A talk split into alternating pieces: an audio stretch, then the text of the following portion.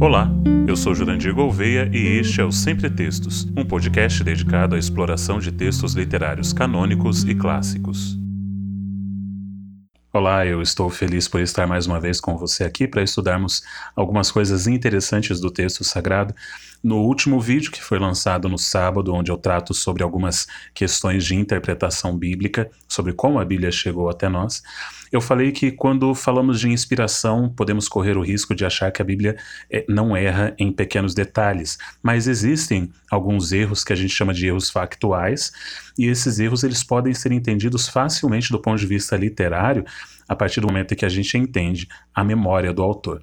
E por isso, eu vou tratar com vocês aqui um texto que eu gosto muito, prego, é, já preguei bastante sobre ele, não gosto muito de repetir sermões, mas confesso que esse daqui eu já preguei algumas vezes, que é a cena de Maria, Maria é, que é Maria Madalena. No sermão eu faço uma exposição em que eu é, mostro que essa Maria ali é Maria Madalena, é, que unge os pés de Jesus.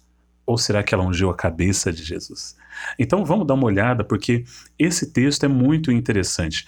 Quando você vai para é, Mateus capítulo 26, versos 6 a 13, Marcos capítulo 14, verso 3 a 9, Lucas versículos, é, capítulo 7, versículos 36 a 50, e João capítulo 12, verso 1 a 8, em todos os evangelhos, é, esta cena é descrita. É, pouquíssimas, raríssimas vezes os evangelhos descrevem é, a mesma história. Na verdade, isso aqui é algo raríssimo. Então, a gente vai ver que todos vão descrever essa história, porém, cada um vai descrever de uma forma diferente. Porque a cena da unção de Jesus, ela é usada com palavras, com personagens e de forma diferente em cada um, por cada um destes autores. Quer ver, por exemplo, quando o assunto é a cidade, onde que cidade aconteceu essa unção de Jesus. É, Mateus, Marcos e João vão dizer que foi em Betânia, e Lucas não vai sequer mencionar a cidade. Onde que aconteceu, qual foi a casa em que aconteceu a unção, você vai ver que Mateus e Marcos vão dizer que foi na casa de Simão, o leproso. Lucas vai dizer que foi na casa de um dos fariseus. E João não vai dizer em que casa foi. Quando você vai ver quem que ungiu Jesus, em Mateus e em Marcos, é, vai dizer que foi uma mulher, apenas assim, uma mulher. Lucas, porém, dirá que foi uma mulher pecadora. E João vai dizer que essa mulher era Maria, irmã de Lázaro. Foi ela quem ungiu. Há também o elemento do perfume. O que é que ela utilizou para ungir a Jesus? Marcos e João dirão que ela utilizou nardo puro. Mateus vai dizer que foi um precioso bálsamo, enquanto Lucas dirá que foi um unguento. E então, o que nós podemos dizer sobre qual foi a parte do corpo onde ela ungiu a Jesus? Mateus e Marcos dirão que foi na cabeça, enquanto Lucas e João dirão que foram os pés ainda uma outra divergência, porque depois que ela unge a Jesus, há questionamentos. Todos os livros falam que é, a atitude dela, o que ela fez, é questionada. Só que Mateus dirá que quem questiona a atitude dela são discípulos. Não fala quais, apenas diz discípulos. Falam que aquilo era um desperdício. Marcos dirá que alguns, alguns dos que estavam presentes, alguns reclamaram do desperdício. Não fala que eram discípulos. Lucas fala até que não foi nenhum discípulo, ele fala que foi Simão. Simão, que Mateus e Marcos dizem que era o que estava recebendo a todos ali, Simão, ele disse que ela era pecadora e que se Jesus era profeta, ele soube, saberia quem ela é e não deixaria que ela fizesse aquilo. Então, Lucas ele vai completamente contra, ele fala nem foi discípulo, foi Simão quem falou isso. E João, ele vai falar que quem reclamou, na verdade, foi Judas, não foram discípulos, não foram alguns, nem foi Simão, foi Judas. E Judas reclamou do desperdício que estava acontecendo ali. E por último, nós temos ainda um outro problema, que é a resposta que Jesus vai dar a esse ato da mulher e também a, esse questionamento todo que estava sendo feito. É, tanto Mateus, Marcos e João, eles vão dizer que Jesus diz o seguinte: ela me ungiu para o dia da minha morte. Porém, Lucas, ele não vai dizer isso. Em Lucas, Jesus ele vai contar uma parábola sobre o perdão e sobre o amor. E aí a gente se pergunta: quem que está certo aqui? Há alguns que vão dizer até que aqui, na verdade, nós temos é, dois relatos diferentes. Em uma oportunidade foram foi a cabeça de Jesus que foi ungido, e outra oportunidade foram os pés. Há quem diga que foram três ocasiões diferentes, que Mateus e Marcos relatam o mesmo evento, e de fato Mateus e Marcos são muito mais semelhantes entre si. Alguns vão dizer que Lucas foi um segundo evento e que João foi outro evento.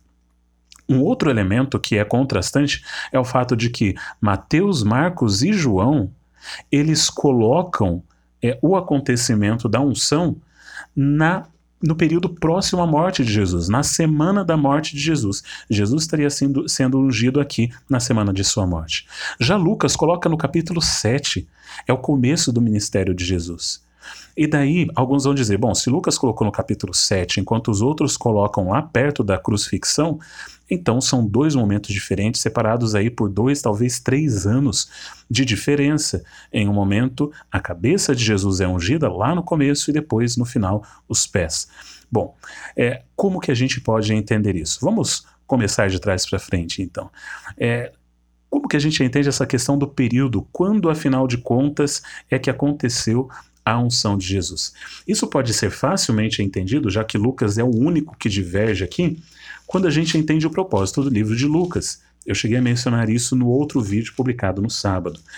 É, o Evangelho de Lucas, no capítulo 1, ele deixa claramente no versículo 3 que o objetivo dele era é, fazer um relato ordenado, uma exposição em ordem. Lucas é o único dos três evangelhos, evangelhos que está preocupado com uma sequência cronológica exata. Na sua pesquisa que Lucas faz para escrever o seu livro, ele fez questão de descobrir qual foi a sequência, o que Jesus fez, o que ele fez logo em seguida. Mateus, Marcos e João não têm objetivo cronológico. João, no final do seu livro, vai dizer: olha, o que eu escrevi foi escrito com o objetivo de que vocês acreditem. Ou seja, João não escreve com o objetivo de descrever tudo o que Jesus fez, a sequência dos seus atos, é, nada. Tanto que João ele mostra apenas sete milagres, ele mostra é, alguns discursos de Jesus, ele é diferente dos outros, o objetivo é diferente. Lucas ele quer colocar a sequência cronológica. Então, provavelmente, é, o fato que, que aconteceu, a unção, aconteceu realmente no começo do ministério e não ali no final. Os evangelistas demais, os três outros evangelistas, colocam no final por uma questão argumentativa. Porque faz sentido, Jesus está falando, os três falam, essa unção é para minha morte. Então os três querem colocar ali porque está próximo da morte para que o leitor já faça a conexão. Poxa, Jesus já vai morrer agora e ela já está fazendo isso daqui e tal. Faça a conexão temática. Então existe uma conexão temática. Uma outra questão que é questionada é a questão da, onde foi, foi Jesus ungido? Foi na cabeça ou foi nos pés? Afinal, são dois eventos diferentes? Ou alguém se esqueceu onde foi? Não, simplesmente alguns podem não ter visto o ato inteiro. Quando você vai para o relato, você vê claramente que era uma festa à noite, que é, a forma como você conhece o Oriente Médio naquela época não era muito bem iluminado, e ninguém vê Maria, ninguém vê essa mulher se aproximar de Jesus para ungí-lo. As pessoas só percebem a presença de Maria, de acordo com os evangelhos, quando eles sentem o aroma. Eles sentem o cheiro do perfume que ela derramou. Aí todo mundo vai procurar, vai olhar e vai ver Jesus. Ninguém estava o tempo todo olhando, vidrado em Jesus para ver o que, que vai acontecer. Era uma festa. As pessoas estavam conversando, estavam comendo e tudo mais, e de repente eles sentiram um cheiro, e quando eles olham, vem Maria. Porém, alguns podem ter sentido o cheiro depois, ter percebido mais tarde e não ter visto. Ela pode ter ungido primeiro a cabeça e depois os pés. Ou primeiro os pés e depois a cabeça. E daí algumas pessoas não viram o começo da história, só viram o final. E esses que viram só o final vão relatar apenas aquilo que eles viram, apenas aquilo que estava em sua memória. Então a memória faz diferença. Então é um evento facilmente explicado quando você entende como que a Bíblia foi escrita. Uma outra questão ali é o que que tinha. Se era um nardo puro, precioso bálsamo. Veja, o nardo puro é um precioso bálsamo, é uma forma de unguento, então aí está resolvido. Só que Marcos e João, eles são mais preciosistas. Eles fazem questão de dizer qual era o perfume sendo utilizado. Eles dizem era nardo, porque era um perfume caríssimo, e eles querem dar ênfase para o fato de que aquela mulher se despojou de todo o valor financeiro que ela tinha. Existe uma questão muito interessante que provavelmente aquilo ali era o dinheiro do seu casamento, das suas núpcias. É, existe uma tradição, é, não está muito clara se é, podemos comprovar realmente essa tradição, mas de que desde desde de jovem a, a mulher, a menina, ia sendo guardado o perfume, esse perfume caríssimo que era para ser utilizado no seu casamento. Como essa mulher era uma pecadora, uma prostituta, ela nunca conseguiria encontrar um marido, então ela está naquele momento falando: Eu me entrego completamente a Cristo, minha vida vai ser dedicada a Ele, esse daqui é o meu, o meu casamento, meu casamento com Jesus. Isso é tudo muito belo, muito poético, a gente não tem como comprovar 100%, mas existe essa possibilidade, o que deixa o texto ainda mais bonito. A grande é, antes da gente chegar na grande pergunta, a gente ainda tem a questão da localidade, se foi em Betânia ou não. Só Lucas não fala onde foi, mas isso não é essencial. Lucas pode não ter achado relevante dizer onde foi. A casa de onde foi, é, Mateus e Marcos diz que foi na casa de Simão o leproso. E Lucas fala que foi na casa de um dos fariseus. Só que apesar de Lucas falar que não foi na casa de Simão leproso, depois Lucas vai falar que Simão reclamou de que ela era pecadora. Então, provavelmente era a casa de Simão e Simão fosse um dos fariseus. E por isso Lucas chama ele de um dos fariseus, ao invés de chamar de Simão o leproso. Estamos falando da mesma pessoa. E João não menciona na casa de quem foi, ele só coloca o evento depois da ressurreição de Lázaro, uma festa pela ressurreição de Lázaro, que pode ter sido dada por Simão leproso. É, e também a questão de quem questionou o, o ato dessa mulher. Mateus fala que foram discípulos que questionaram o desperdício, mas João fala que foi Judas quem questionou. Bom, pode ser que Judas não tenha sido o único a questionar. Pode ser que outros discípulos tenham questionado, mas João fez questão de mencionar o questionamento de Judas, porque João estava querendo ressaltar a ironia a, a, arrogância, a falsidade de Judas, que logo que era ladrão. E João faz questão de dizer: é, Judas não está falando isso porque ele se importava com os pobres, mas porque era ladrão e ele roubava o dinheiro que era colocado é, na bolsa. Então, é, João faz questão de destacar o caráter, a índole de Judas. Não era o mesmo caráter dos outros discípulos que podem também ter questionado. Marcos fala que era alguns dos presentes. Quando ele fala que era alguns dos presentes, pode ser também os discípulos. Então não tem questionamento nenhum, é tudo igual. Tudo parecido o relato. E Lucas fala que vai ser Simão. Bom, nenhum outro descreve o fato do questionamento de Simão. Provavelmente porque não era interessante para eles mostrar esse questionamento, já que eles colocam Simão como sendo o hospedeiro, o que estava hospedando ali, e eh, destoa muito. O, o, aquele que hospeda, ele tem que ser muito carinhoso, tratar com muito carinho aquele que ele está recebendo o anfitrião, ele tem que ser muito cuidadoso na forma como ele fala com os seus eh, as pessoas que ele está recebendo. E talvez não tenham, escolhi, tenham escolhido não colocar essa fala de Simão, mas o fato é que Lucas coloca. E isso não é contradição nenhuma. É, Mateus, Marcos e João escolheram não colocar. Isso mostra a individualidade dos escritores bíblicos. Eles podem escolher o que vai ser relatado ou não. Eles não são obrigados a relatar tudo, eles escolhem o que eles querem colocar ou não, dependendo do seu objetivo. Lembra? João, o objetivo é: eu estou escrevendo isso daqui para que vocês creiam e tenham vida, então não vou escrever tudo, vou escrever o que vai ser suficiente para vocês. E Lucas coloca o relato é, de Simão justamente porque Lucas quer contrastar com a parábola que Jesus vai contar. Jesus vai fazer uma parábola sobre perdão e amor, sobre quem devia muito e tudo mais, a quem deve muito, esse é, amou mais porque a dívida dele era maior. Então, para Lucas era importante porque Lucas é o cara da parábola. O livro dele está repleto de parábolas. Ele amava estudar as parábolas de Jesus. Ele pensou: quero colocar isso no meu livro.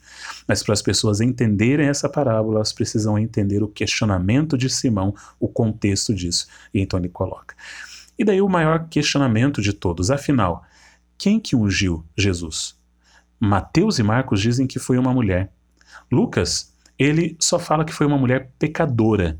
Ele acrescenta ele fala, foi uma mulher? Foi uma mulher pecadora. E é importante porque Simão, depois, em Lucas, também vai dizer, é uma mulher pecadora. Entendeu? Vale ressaltar, esse Simão aqui não é Simão Pedro, já deixamos claro, esse é Simão, um dos fariseus. E ele é, Simão vai fazer a acusação de que é uma mulher pecadora. Já João, ele é o único que nomeia essa mulher, que diz quem ela é. Ele fala: é Maria, irmã de Lázaro. Afinal de contas, é a mesma mulher? Provavelmente estamos falando sim da mesma mulher. Mas por que que Mateus, Marcos e Lucas não dão nome para ela e só João dá nome para ela? Aqui entra um, um detalhe que eu acho muito bonito. A possibilidade maior aventada pelos críticos da Bíblia, os estudiosos e aqueles que defendem que é um relato único, eles dizem o seguinte: João foi o último dos escritores bíblicos. Ele escreve o Evangelho de João, é o último livro da Bíblia a ser escrito, depois que ele sai da ilha de Patmos. Quase ano 100 depois de Cristo, todos os discípulos tinham morrido. Todos os personagens bíblicos que a gente conhece em Mateus, Marcos, Lucas e João tinham morrido. Todos eles. Não existia mais nenhuma testemunha é, ocular dos atos de Jesus. O único vivo era João. Isso significa também que Maria havia morrido já. Maria, a irmã de Lázaro. Então, quando João coloca, ela já tinha morrido. Qual é a diferença que isso faz? Talvez Mateus, Marcos e Lucas não colocado, não tenham colocado o nome de Maria para preservar a sua imagem. Maria fazia parte do ciclo íntimo deles. Ela fazia parte do grupo de seguidores de Cristo descrevê-la como uma mulher pecadora, como uma ex-prostituta, como uma mulher que era alvo é, da crueldade ali de Simão, dizendo que ela era uma pecadora, que Jesus não deveria se relacionar com ela, descrevê-la dessa forma é, traria uma sombra para ela, seria algo triste. Então, para preservar a sua imagem, provavelmente os outros três evangelistas escolheram não dizer o nome. Porém, quando João vai escrever, Todos já morreram. Não há mais problema em ele dizer quem são esses personagens. Então ele nomeia aquela mulher que todo mundo sempre falou, bom, o nome dela é Maria, a irmã de Lázaro, que provavelmente faz todo sentido no contexto da Bíblia dizer que é a mesma Maria Madalena, Maria Madalena do, do apedrejamento, do quase apedrejamento, é, de quem foram expulsos é, demônios e que é, cuja vida de pecado provavelmente se iniciou graças a esse Simão. O próprio Simão que questiona porque ela é pecadora. É, muitos vão aventar essa possibilidade que foi ele quem introduziu-a numa vida de pecado, de prostituição, de adultério. Então, meus amigos, a gente tem aqui um texto que aparentemente é complexo, aparentemente tem muitas contradições, mas na verdade você pode entendê-lo facilmente, esses erros factuais ou essas diferenças de narrativa quando você entende que o autor bíblico ele tinha liberdade para escolher palavras para escolher memórias, para escolher cenas narrativas que melhor se encaixariam em seus objetivos. O principal nessa mensagem é lembrarmos do grande sacrifício que essa mulher fez. Jesus falou que o ato dela seria lembrado para sempre. E até hoje nós nos lembramos, porque ao fazer isso, ela se despojou de tudo o que ela tinha. Ela se dobrou aos pés de Cristo, ela ungiu a ele e ela demonstrou que através da morte de Cristo, ela poderia ter uma nova vida. Ela era uma pecadora? Sim, todos nós somos. Mas redimida por Cristo, perdoada por Ele, aquele que mais recebeu o perdão, mais consegue amar aquele que o perdoou. E essa é a mensagem desse texto. Que Deus te abençoe muito e até mais.